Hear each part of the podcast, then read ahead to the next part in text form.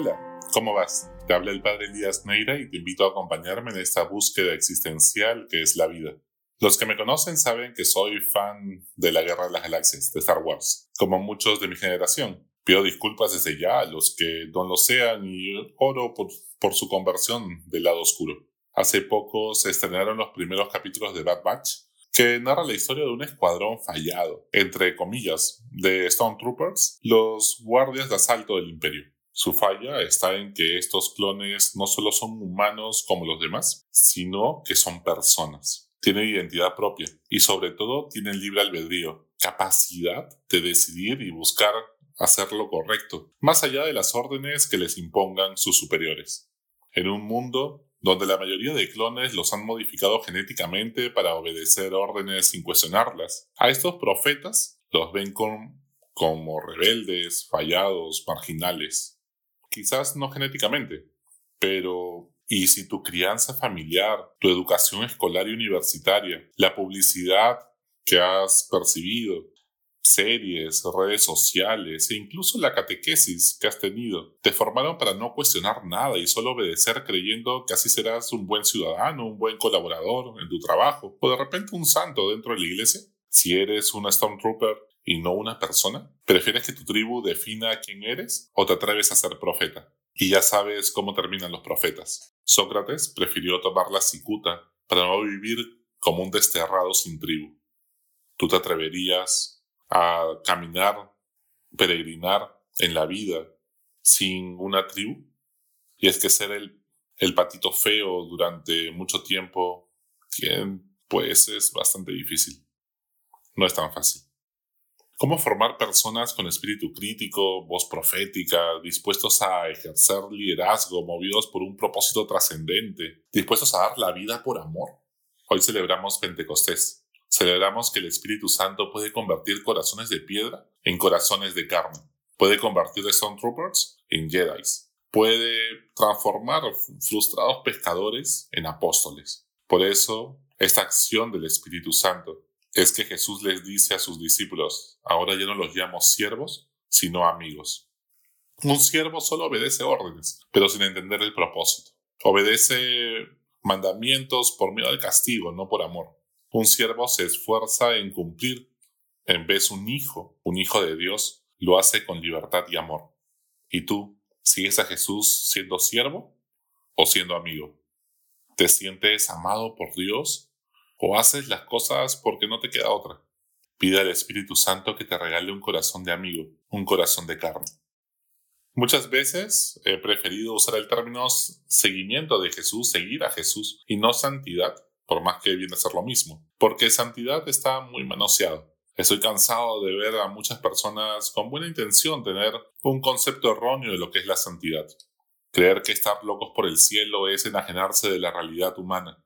Muchos entienden la santidad como aislarse de los pecadores, de los que piensan diferente o tienen otras creencias en vez de separarse del pecado y no de las personas frágiles y heridas que necesitan a una iglesia que sea tienda de campaña.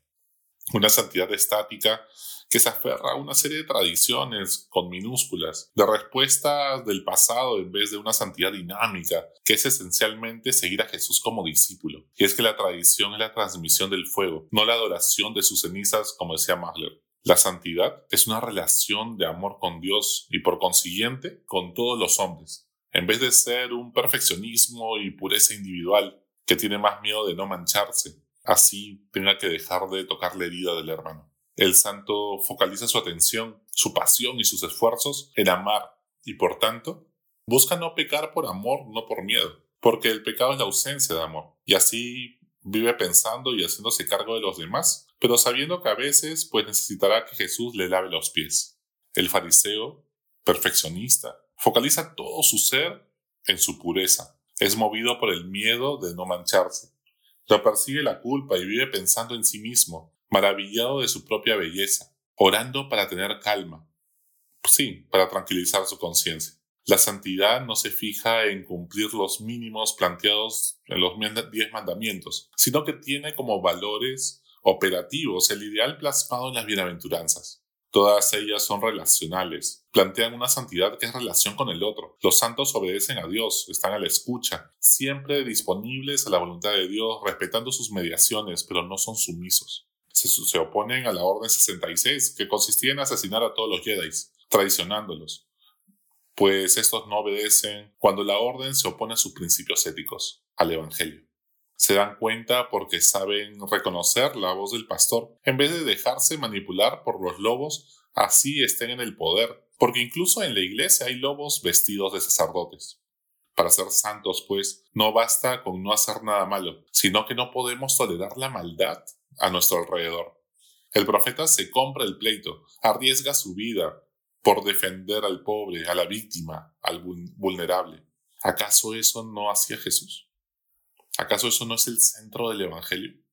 ¿Cómo formar santos en la vida cotidiana? Sí, hoy día, en el siglo XXI. Necesitamos personas de carne y hueso que, movidos por el Espíritu Santo, estén dispuestos a comprarse el pleito, a no tolerar la injusticia, la corrupción, el abuso, ni ningún tipo de maldad alrededor. Caiga quien caiga. No basta con creer que somos buenos porque no hacemos nada malo a nadie. Si estamos siendo indiferentes ante quien sufre injusticias, abuso y corrupción a nuestro lado. Este famoso caso de Eichmann, este nazi que se encargó de la decisión final y de los exterminios en las cámaras de gas del pueblo judío, decía que solo cumplía órdenes eficientemente.